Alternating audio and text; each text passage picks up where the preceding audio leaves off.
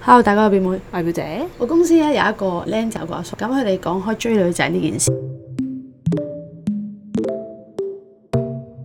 係好笑到有一日喺度即係傾偈，個僆仔就問 uncle：你點識女仔？即係佢主動問嘅，係我，跟住佢話以前咪直接中意佢，要行過去問佢攞電話。咁阿僆仔就覺得好新奇啦。你話佢哋吓，我哋搖嘅啫喎，跟住阿叔搖搖咩啊？真係要㗎。阿僆仔就 show 俾阿叔睇，叔就好似發現新大陸。哇，原來咁樣搖㗎！佢話附近有興趣嘅，你搖一搖，你就可以同佢講嘢㗎啦。咁阿叔就話唔係啊，我哋嗰啲先係真愛啊，因為真係中意你先會行埋去同佢攞電話㗎嘛。你要爭取，你要行出第一步，要問佢攞個電話。咁阿僆仔就好奇啦，如果約女仔出去，咁你會帶佢去邊度啊？話阿叔即係一語驚人啊，帶佢去溜冰喎。你知唔知點解佢會帶佢去溜冰先？點解？因為佢識溜冰啊嘛，可以拖住佢咯。阿叔係進取型嚟嘅，嗯即係一嚟就要帶佢去溜冰。咁你要 touch 下先有咁不過都感覺㗎咩喎？嘛好似幾咩？因為通常都係帶佢睇戲啫嘛，即係睇啲驚嚇片咁樣啊， 係咪啊？驚嚇片跟住就我我有驚啊啊 好驚啊咁樣。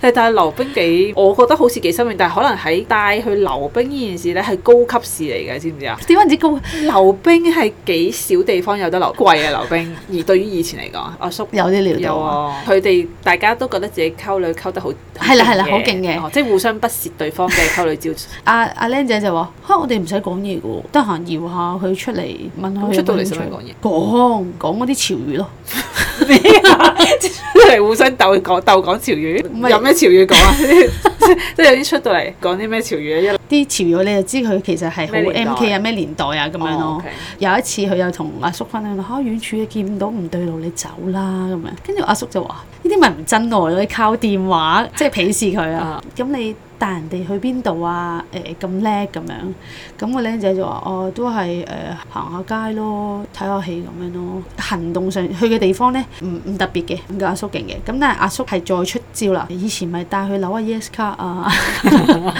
我哋行旺中潮特咯咁樣，潮特，你笑佢而。家仲有冇潮係特呢？係咩嚟㗎？咁樣而家係仲有咩冇嚟潮㗎？特㗎？有潮特潮流特區啊嘛，佢有嘅有嘅，不過而家啲人唔唔行㗎啦。啊唔係佢咁啊，後生仔好但痛係喎。普通食飯，但係唔會 term 係話我哦帶你行旺中同埋潮特。而家係進展到，我唔係帶你去邊度，而係大家傾啊去邊度好啊。講到呢度，阿叔又出招啦。咁我咪帶佢蒲下維園咯，咁樣蒲蒲維園，蒲維園啊，咁我估下個阿叔個年紀先，係佢年紀應該都係歲㗎唔咯。係冇幾多歲咁啊四字啦，咁佢太太 old school 啊嘛。係啊，我識啲四十歲嘅唔係都咁啊嘛冇呢啲咁樣，唔不過係蒲維園係點㗎？蒲都唔係蒲維園啊啦，係嘛？用蒲維園嚟到講係真係五十幾六十歲先會咁樣講阿我。叔咯，為咗阿叔，跟住兩個不停咁落咗啲火花落去啦。叔就話：咁你真係想帶佢去玩嘅，咪落老懶咯。跟住我， 老乸跟住阿僆仔， ，Oh 係啊 my 我 god！我係 feel 到阿僆仔係呆咗啊。咁當然佢哋有有陣時講啲啲啲啦，點樣食嗰啲女啦，咁我就費事即係再講啦。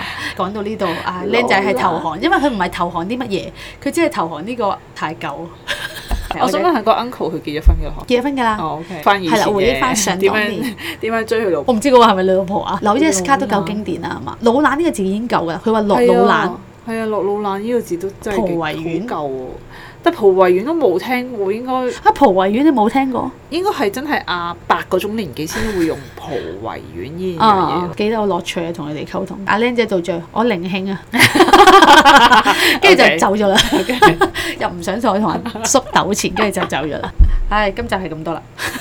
但係咧，我想話咧，以前咧係對於識女仔呢件事係係重視同埋慎重，但係而家咧係一件當識朋友咁樣咯，即係而家喺僆仔嘅角度就係覺得嚇、啊等於識朋友啫嘛係啊，咁同樣。埋佢搖一搖睇下啱唔啱傾先，最緊要係啊啱傾你先唔再係見咯，唔睇係個咩樣啦，梗 係啊佢一嚟就睇個樣係喎啦，啱啱啊係喎傾，你講到人哋咁有深深度 我諗到呢件事太咪就正係經咯咯，唉。都係個樣啫嘛。好咯，係咁咯，好啊今日係啦咁多啦，拜拜。